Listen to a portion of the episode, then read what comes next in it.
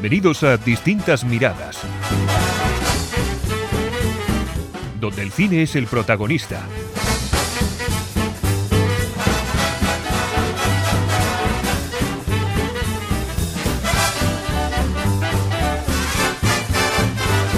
Hoy iniciamos una sección dentro de Distintas Miradas, donde daremos nuestra opinión más subjetiva. Sí, he dicho bien, dejaremos la objetividad aparcada y hablaremos desde la mayor de las subjetividades. Nos dejaremos llevar por nuestros gustos, daremos nuestra opinión más sincera, sin postureos. Hoy, sin novedad en el frente.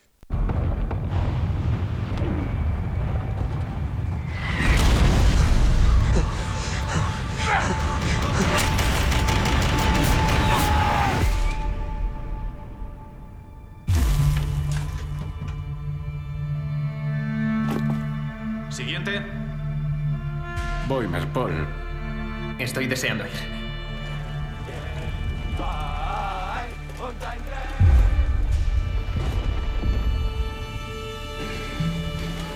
Estamos en el frente occidental.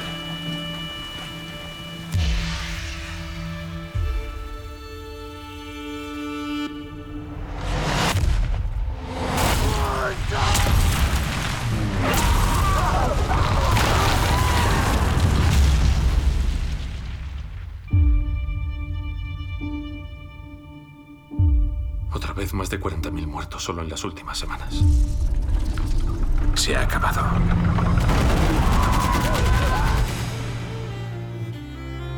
Por el bien de la humanidad, le pido un alto el fuego inmediato. Vous avez 72 heures pour accepter nos conditions. No pienso capitular. Mi madre no quería que fuera a la guerra. Quería demostrarles que podía. Oh, Paul. Algún día volveremos.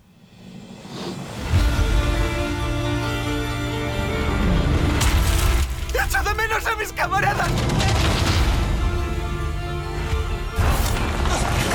Acabaremos esta guerra.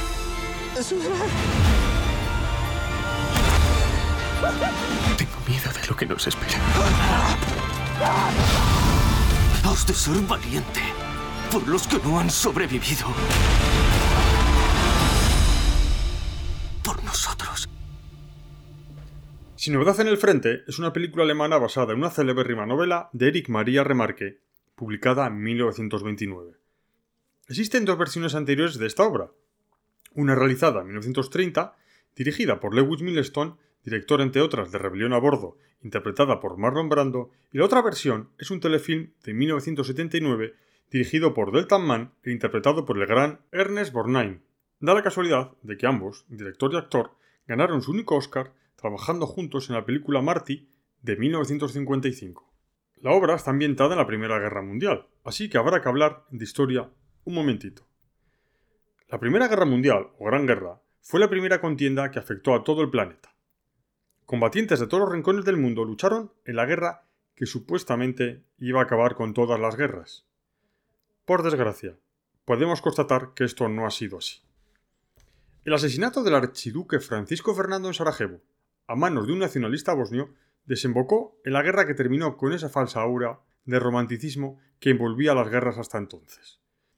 Los ejércitos decimonónicos, con tácticas de las guerras napoleónicas, se enfrentaron a las armas del siglo XX.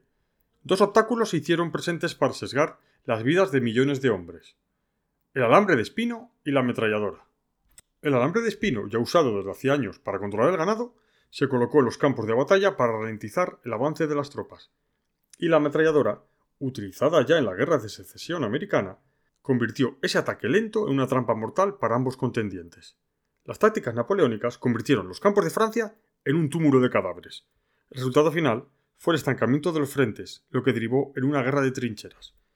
Una generación de jóvenes vio su futuro devastado. Sin novedad en el frente, está producida por Netflix y dirigida por el director y guionista alemán Edward Berger, autor de la serie Deuslan 83, que por cierto, si no la habéis visto, es muy recomendable.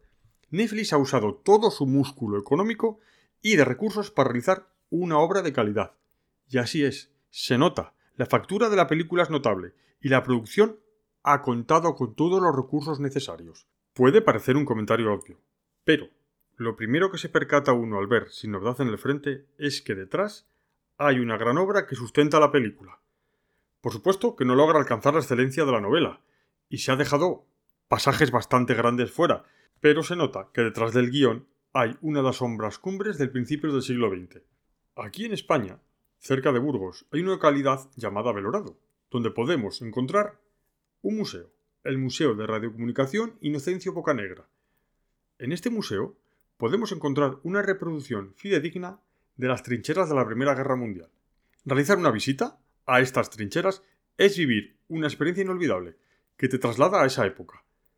Pues bien, la unión del poderío de Netflix y de la obra de Eric Remarque ha alumbrado una película que es capaz de llevarte a esa infausta época como ninguna película lo había conseguido antes. Yo me he encontrado en la unión perfecta entre la angustia y el desasosiego de Senderos de Gloria, de Kubrick, y el peligro y el terror de Salvar a Soldado Ryan, de Spielberg.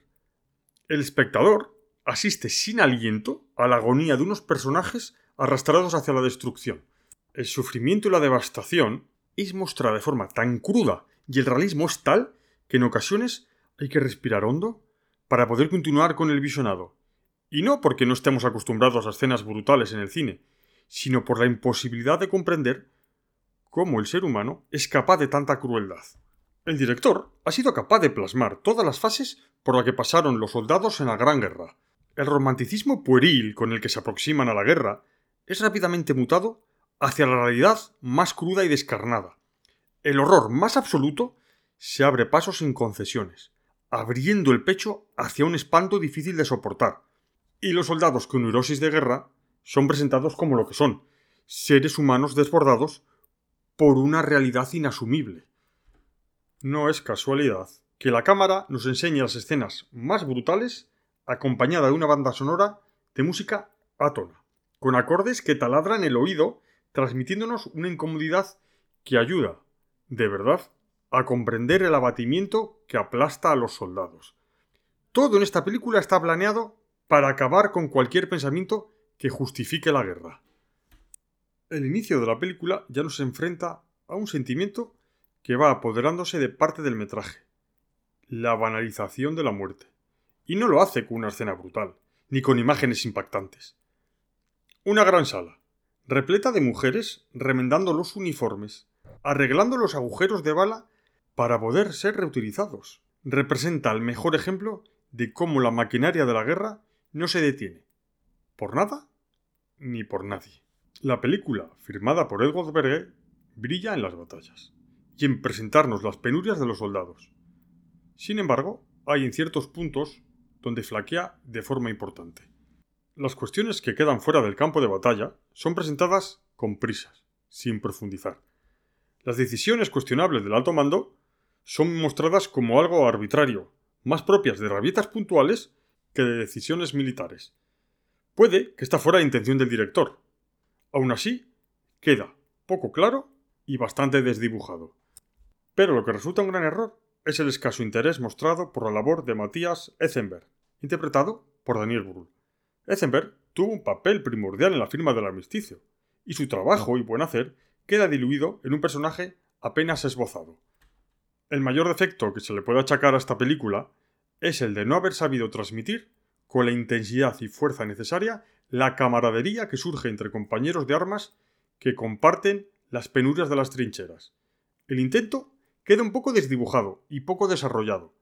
Es una verdadera lástima, pues sin este lastre hubiésemos asistido a una película redonda. Otra cuestión que algunos pueden achacar a esta película es que el final presentado no es el fiel a la novela. Pero esto no es de por sí malo. El final busca un dramatismo más contundente que el del libro, y puede que lo logre. Resumiendo, Sin novedad en el frente es una película que te golpea con fuerza y que te coloca ante lo peor del ser humano, confirmando que la humanidad no solo no aprende de sus errores, sino que persistes en caer en ellos una y otra vez. Y todo esto lo logra con una ambientación fiel, unas escenas de batallas filmadas con tensión y fuerza y unas interpretaciones creíbles. Si a esto le añadimos una banda sonora que te martillea con precisión para lograr transmitir el desasosiego vivido por los personajes, estamos ante una película de calidad candidata a alzarse con el Oscar a Mejor Película Internacional. Estamos en época de Halloween. Es el momento para ver películas de terror.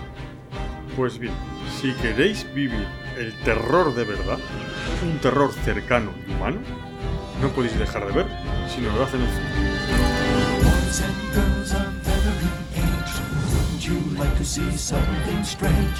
Come with us and you will see. This our town of Halloween. This is Halloween. This is Halloween. Pumpkins scream in the dead of night. This is Halloween. Everybody make a scene. Trick or treat. Tell the neighbors gonna die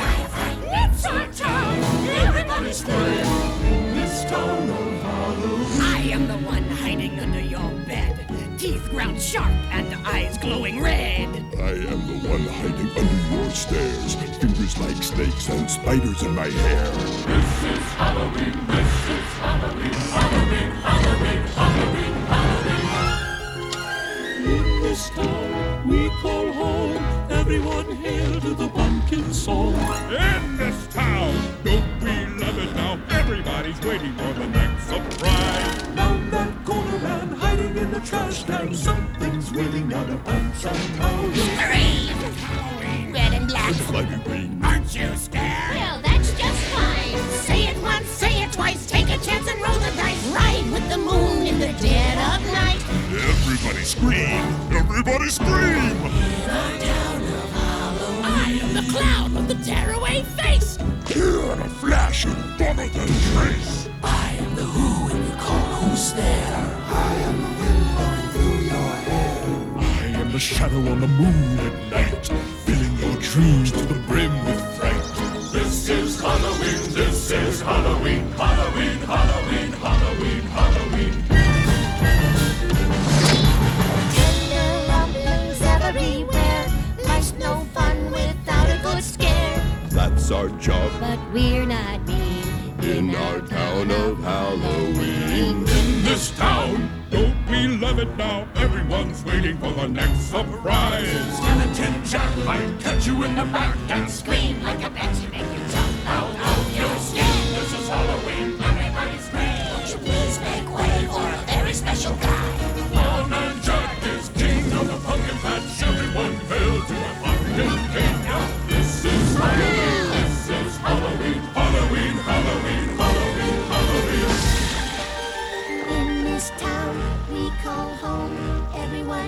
住的房间小